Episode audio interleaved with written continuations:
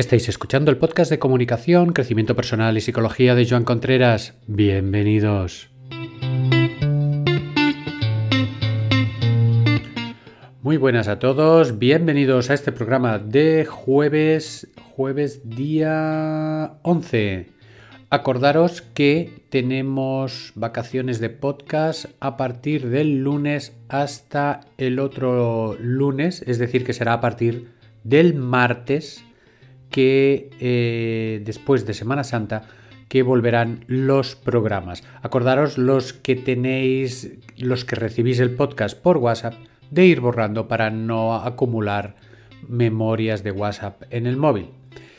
Y vamos por el programa de hoy. El programa de hoy, ¿de qué va? Vamos a ver, en este jueves maravilloso de primavera vamos a hablar de los pitufos, vamos a hablar de la idiosincrasia, vamos a hablar de cuentos y todo esto cómo lo vamos a ligar, cómo lo vamos a juntar o a unir en un programa que sea más o menos aceptable.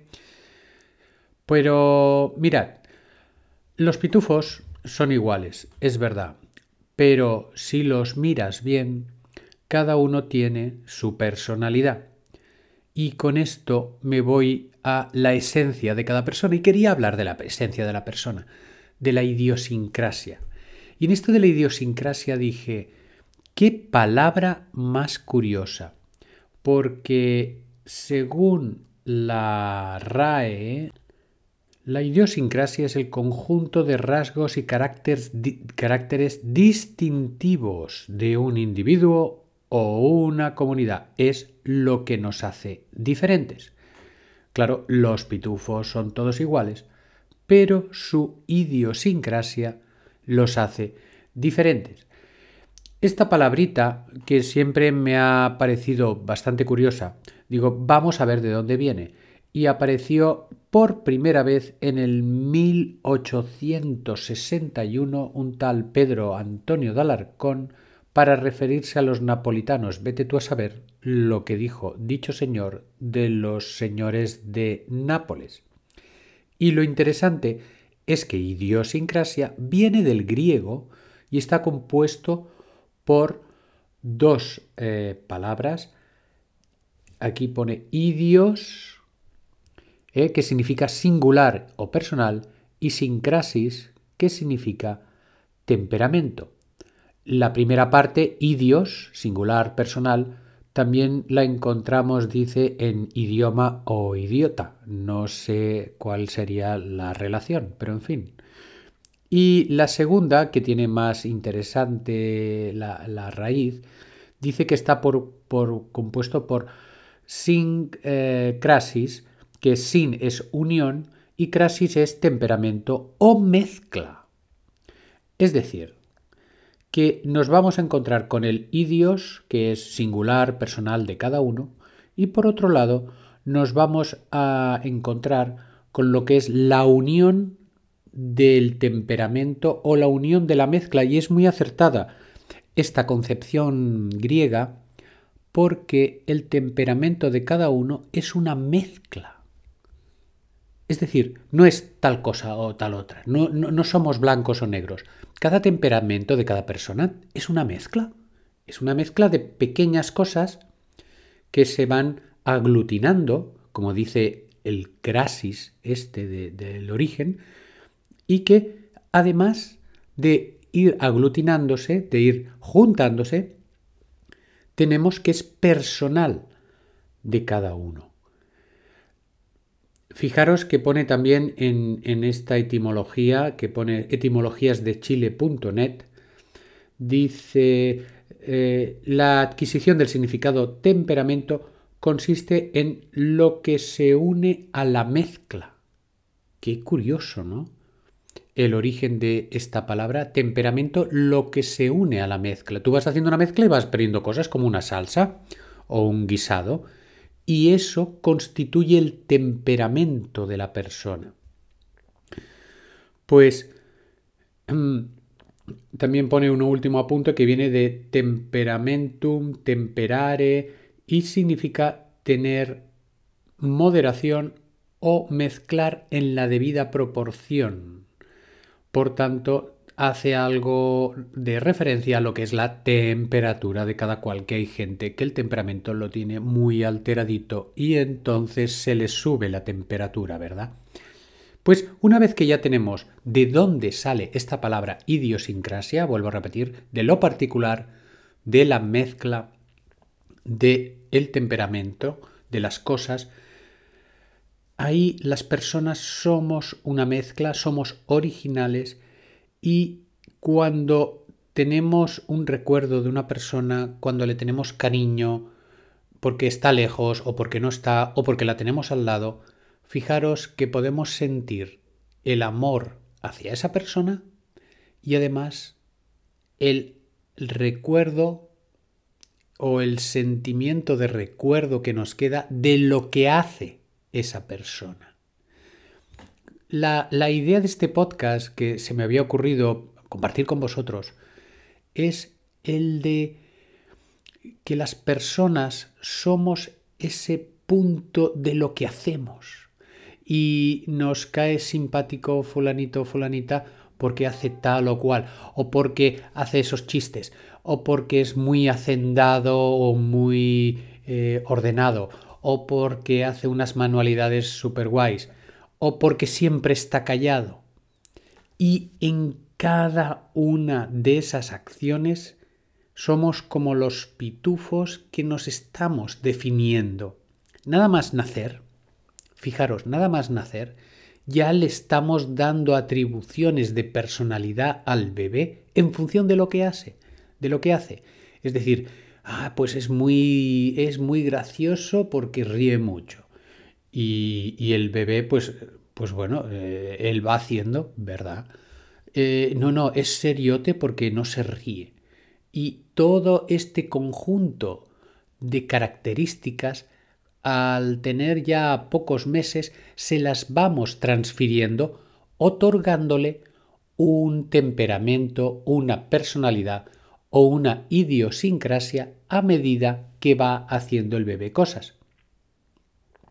Y entonces aquí surge el tema de lo guay que es educar en la idiosincrasia, en sacar lo mejor de los hijos que tenemos, es decir, es pensar, ¿qué es lo mejor que tienen? Pues voy a darle importancia, eh, voy a explotar de alegría porque ha hecho tal cosa, porque ha hecho tal otra, y que la propia, el propio niño se vaya reencontrando con su idiosincrasia. Porque ¿qué pasa?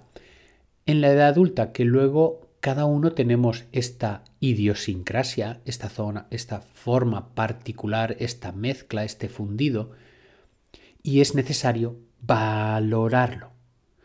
Que los compañeros de viaje del miedo y la vergüenza no nos tapen nuestra idiosincrasia. Podemos tener un pitufo vergonzoso o un pitufo miedoso y eso les da su etiqueta, su sentido en la comunidad. Pero no podemos permitir que, más allá del cuento, que esos miedos o esas vergüenzas nos resten energía, nos resten capacidad de vernos a nosotros mismos en nuestra propia idiosincrasia. Porque fijaros que para ver esas características mm, especiales de cada cual, desde fuera es muy fácil. Pero desde dentro, pues no es tan fácil. O sea, eso de la mezcla y la amalgama y la temperatura y lo personal, como lo vives desde dentro, pues no es tan fácil.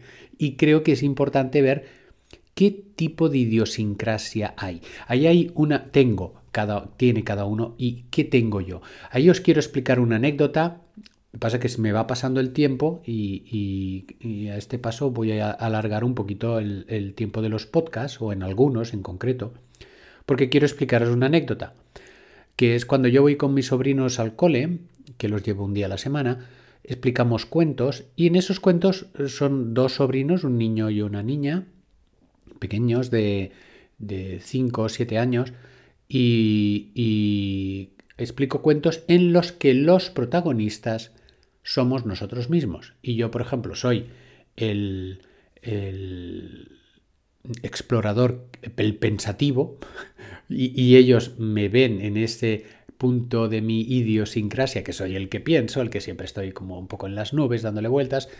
Eh, mi sobrinita es, ella escogió la de la fuerza porque le gusta ser, sentirse fuerte, porque le gusta sentirse eh, poderosa. Y mi sobrino escogió el explorador de la rapidez porque es, va súper rápido y hace las cosas muy deprisa todo y siempre un poquito atabalado.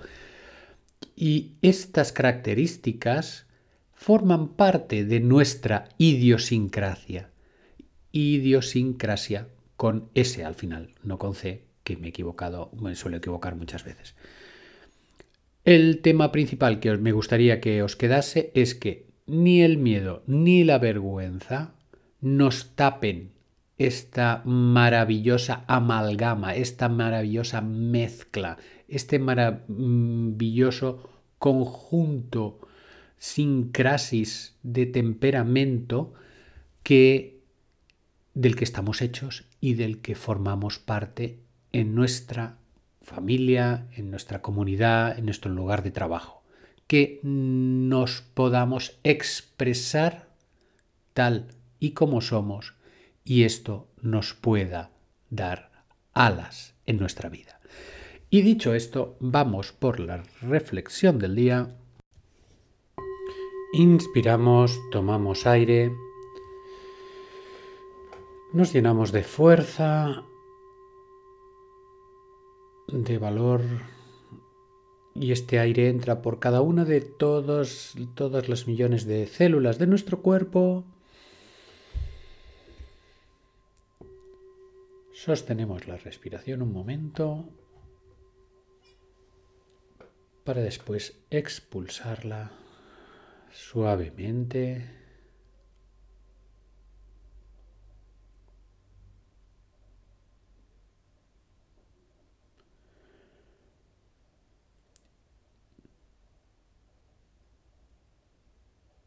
Nos vemos mañana en el próximo programa.